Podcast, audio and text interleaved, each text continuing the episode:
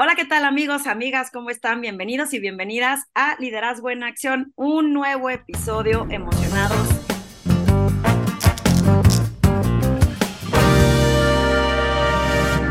Ale, muy contento de volver a platicar contigo, un nuevo episodio y una gran oportunidad para volver a conectar con esta audiencia tan bonita que nos acompaña y a la cual le pedimos que se suscriba, comparta, cinco estrellas, besos, abrazos y todo lo que nos puedan mandar.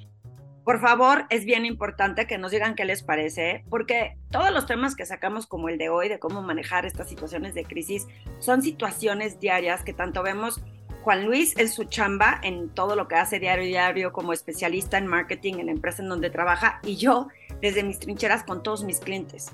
Y creo que un factor bien importante, no sé qué opines, Juan Luis, es esta parte de cómo manejar la, un, momento de crisis. Yo me acuerdo que les ponía un ejemplo a mis clientes que leí en algún libro, que no me acuerdo en dónde, si alguien sabe en dónde lo leí, por favor, dígame qué libro leí, que decía que a ti te van a medir en tu liderazgo como si cuando meten una bolsa de té en un agua hirviendo.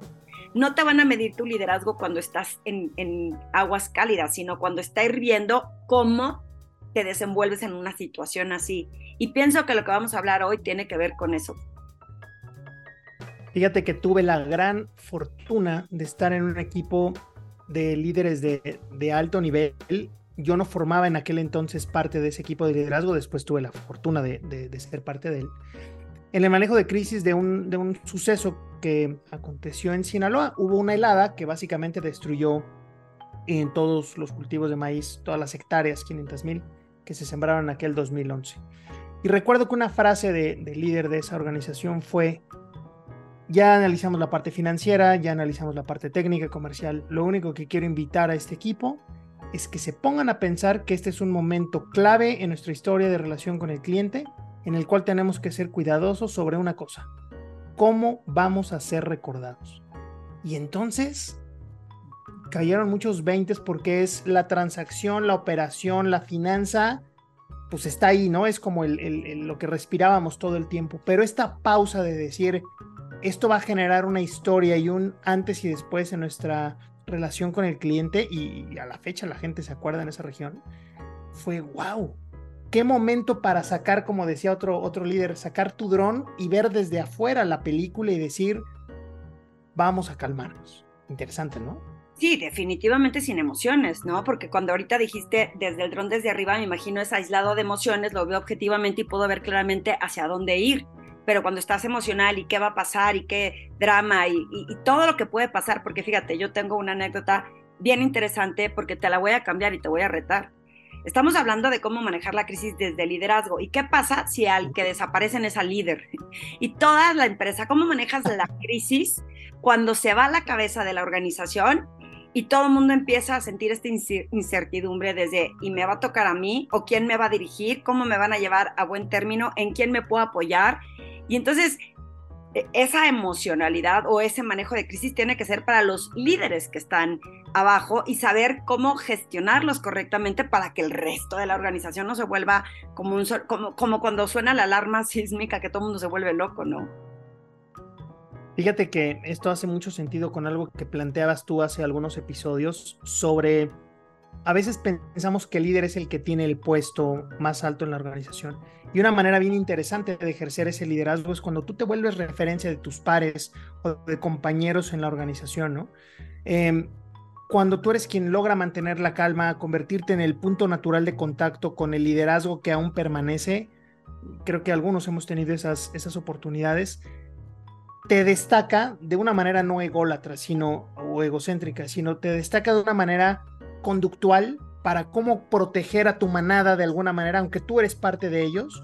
Y más allá de que tú puedas ocupar esa posición o no, a veces nos toca ser como el puente entre el liderazgo que se fue y el liderazgo que llega, y eso forja también un, un estilo de liderazgo de acompañamiento muy valioso súper valioso y súper difícil y retador, porque te lo estoy platicando ahorita muy tranquilamente. Digo, ya lo tengo como medio detectado en las sesiones en donde es la emocionalidad. Es cuando te secuestra las emociones, la amígdala, y entonces no sabes con claridad cómo actuar y todo se ve enorme y todos son los malos, todos son esos osos de la época del cavernícola que te van a comer. Y resulta que cuando lo ves un poquito con... Eh, más regulando las emociones, se empiezan a ver las posibilidades de soluciones, que siempre hay una solución para todo. Pero cuando hay emocionalidad, todo lo vemos feo, malo. Eh, yo te voy a contar, esta es una anécdota en el liderazgo mío, pero como mamá, que mi hija perdió su cartera justo eh, un día antes de que se iba a estudiar fuera al extranjero. Entonces su cartera era con IFE, licencia, tarjetas de débito donde se le deposita para vivir y, ella era de, ¿y ahora de qué voy a vivir? ¿Y ahora cómo me voy a ir? ¿Y cómo me voy a subir al avión si no tengo la credencial? Etcétera, etcétera, ¿no? Entonces te pones a pensar que a mí me tocó pues darle esa calma para que no se volviera loca y le dije, mira, te vas a reír un día de esto que te sucedió y lo vas a contar como anécdota, aunque entiendo cómo te sientes pero se vuelve difícil cuando tú estás en ese papel. Entonces, creo que un líder, Juan Luis, ¿qué opinas? Es cómo darles esa certeza, esa calma y esa seguridad al resto de las personas de que todo va a llegar a un, a un buen fin, cuando a lo mejor tú también estás sumamente preocupado.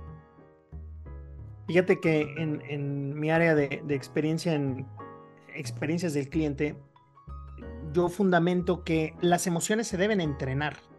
Y esto es para que cuando sea el momento de que no te atropellen, seas capaz de empujar hacia ese tipo de cosas. Y te pongo un ejemplo muy claro. Em, el chofer de un empresario con el que tuve la oportunidad de platicar me dijo que los llevaron a un entrenamiento con el ejército israelí. Y entonces, ahorita que decías lo de los simulacros, los ponen a hacer rutas de escape. Y un día sin decirle, aunque él ya estaba entrenado, simulan que los van a secuestrar y le dicen esto es real tuvo buen resultado al final, obviamente era parte del, entrenamiento, pero un simulacro como el que vivimos en la Ciudad de México y que te dicen va a haber simulacro, sirve de muy poco si te anticipan, ¿no? Entonces, este control y manejo de emociones parte de un aspecto fundamental, el que seas consciente de que algún día va a ser necesario que reacciones a la crisis. Y entonces yo recuerdo con, mucho, eh, con mucha claridad que había un líder en la organización al que siempre hacíamos referencia y decíamos, ¿tú lo has visto alguna vez fuera de sus casillas, fuera de control? ¿Lo has visto enojado? No. Pues así ponte tú. O sea, si él es el primero que está desesperado, es como cuando el avión se mueve demasiado, dicen, voltea a ver a, la gente que está en, en la tripulación, porque si ellos tienen cara de espanto, pues entonces sí ya nos llevó a todos, ¿no? Pero ellos son una referencia natural de que todo está en control. No, y es que como líder tienes que dar esa certeza, esa seguridad. Ahorita que dijiste eh, la, alerta sísmica y si tienes razón, te predispones y, bueno, a mí a veces se me olvida porque yo me pongo muy nerviosa, pero me acuerdo perfecto que estaba facilitando, me estaban evaluando para ser facilitadora certificada en una institución, eh, que no voy a decir el nombre, una institución financiera eh, sobre reforma, piso 80 mil. y estábamos en el piso América y parte de la instrucción era si es, les tienes que decir a la gente, oigan, este, guarden sus celulares, el lunch va a ser a tal hora, y si oímos la alerta sísmica, tienen que guardar la calma y ponerse de este lado de la pared, y ¿sabes cómo decirlo? Sí. No me lo vas a creer que el sonó en el piso 80 mil. Y yo, que le tengo tanto miedo a los temblores, no sé de dónde saqué una calma, que no la tengo cuando tiembla, y fue de todos alíñense, pero yo ya me veía tirándome del piso 80 de los nervios, solo que no sé cómo pude controlarlo. Es súper difícil, es súper retador, porque todos los que están como líderes también son seres humanos que tienen esas emociones. Entonces, es, es difícil, pero como bien dijiste, se puede practicar y entrenar. Y dependiendo la esencia de la crisis que aqueje a la organización en la que unos pertenezcamos o el emprendimiento que otros tengamos, puedes ponerlo como en diferentes dimensiones. El impacto que va a tener para el cliente, el impacto que va a tener para el negocio, pero sobre todo el impacto que también va a tener para las personas, porque si tú te posicionas por un momento en que esa ola, en el ejemplo que ponías de tu hija, que esa ola va a pasar, ¿cómo te aseguras de haber dejado las menores heridas posibles? Porque de repente había gente que en la práctica común y me vinieron como 17 ejemplos, empiezan a gritar y le empiezan a llamar la atención al equipo y después dicen, disculpa, me estaba estresado. Pero ya son heridas que quedan en el, en el buen ánimo del equipo, de la, de la propia cultura de, de la organización. Y entonces mantener la calma es algo que paga muy bien en términos del futuro cercano. No, definitivamente, porque, ay, ay, perdón, me equivoqué. Yo odio cuando te dicen, ay, perdón, fue bajo el estrés. Pues eh, aprende a gestionar ese estrés. Y sí se puede hacer. Yo sé que si es la primera vez que te enfrentas en una situación así, pues probablemente eh, no, no, lo puedas gestionar, pero sí se puede aprender. ¿Qué me dices, Juan Luis, de estas personas que sálvese quien puede y se salvan primero? Ya sea su reputación, su honor. En este tipo de crisis, lo primero que hacen es salvarse de la manera que sea y no les importa cómo dejan, como dices tú, ahí atropellados alrededor. Pues mira, no es un asunto de karma, es un asunto de lógica. Esas personas ya no pertenecen a las organizaciones porque es ahí, en ese ejemplo del té hirviendo, donde se evalúa la capacidad de ser líder. Y a veces las compañías llegan a fallar, y esto, compañía que tú sabes quién eres, a veces pasa, resulta ser que privilegian el resultado de negocio por encima de la eh, armonía del equipo. La primera es sustituible, la segunda no. Y no es tan fácil de levantarse de una crisis de equipo porque esa termina siendo una salida masiva de personal, el expertise se pierde, volver a renovar al equipo es mucho más complicado y más costoso. ¿Qué te parece que propongamos que la gente nos escriba de cuántos casos conocen de estas personas que yo voy a revirar lo que dice Juan Luis, porque conozco muchas personas que cuando salvan su propia reputación siguen ahí. Y no es necesariamente la primera o la segunda, es llegan al resultado o lo que o dicen lo que la persona de más arriba o los consejeros quieren oír y siguen en ese lugar. Yo estoy segura que tú que nos estás escuchando, porque yo conozco varios casos, escríbenos de cuántos casos sabes en donde esta persona bajo crisis lo primero que hizo es cubrirse a sí mismo para darle un buen fin a los de más autoridad o a los mismos consejeros o a los accionistas de la organización y que no le importó a quién eh, amoló, a quién impactó negativamente. Y me gustó la palabra amoló.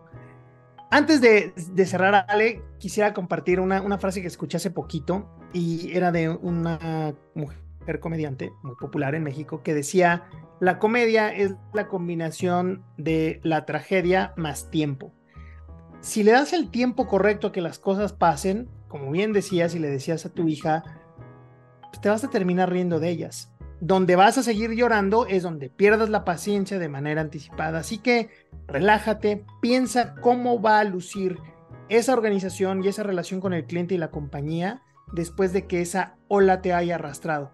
A veces nada más bastará con que pase, te levantes, te sacudas y no pase más. ¿Cuál es tu recomendación, Ale, de cierre? Mi sugerencia es que se apoyen en personas especialistas en saber y aprender a entrenarse con la gestión de emociones. Las emociones son súper traicioneras y es mucho de la causa de que esas crisis no se logren manejar bien, porque cuando estamos en emocionalidad, Juan Luis, no vemos el ancho de banda completo, porque se te nubla, se te nubla, perdón, el cerebro con estas emociones y no ves más que tu verdad. Entonces, mi sugerencia es gestionen sus emociones, lean libros de inteligencia emocional, pero practíquenlo, porque no es nada más saber que tienes o no tienes esta inteligencia emocional. Aquí lo estamos relacionando hacia un evento de crisis que puede tener un impacto duradero en tu organización, en ti y en tu permanencia en esa organización. Las crisis son parte de los negocios, pero el bienestar es responsabilidad de los líderes. Así que, Ale, creo que ya nos tenemos que ir. Lástima porque podemos estar platicando aquí montones. Recuerden de suscribirse a nuestro canal de YouTube. Estamos compartiendo en ambos canales, tanto en el de Juan Luis con el, como en el mío. Estamos en Spotify específicamente como Liderazgo en Acción bajo la categoría de presencia ejecutiva. Próximamente esperemos que tengamos un canal nuevo, pero, nuevo, perdón, pero queremos ver si a ustedes les gusta, así que compartan, pueden poner comentarios en Spotify, en YouTube, compartirlo con más personas, compartirlo en redes. De verdad, apóyenos en este nuevo programa porque creo que todos se van a sentir identificados y más porque tenemos dos puntos de vista. Así que los esperamos la próxima. Juan Luis, un gusto como siempre verte. Hasta luego, Ale, y adiós a todos amigos.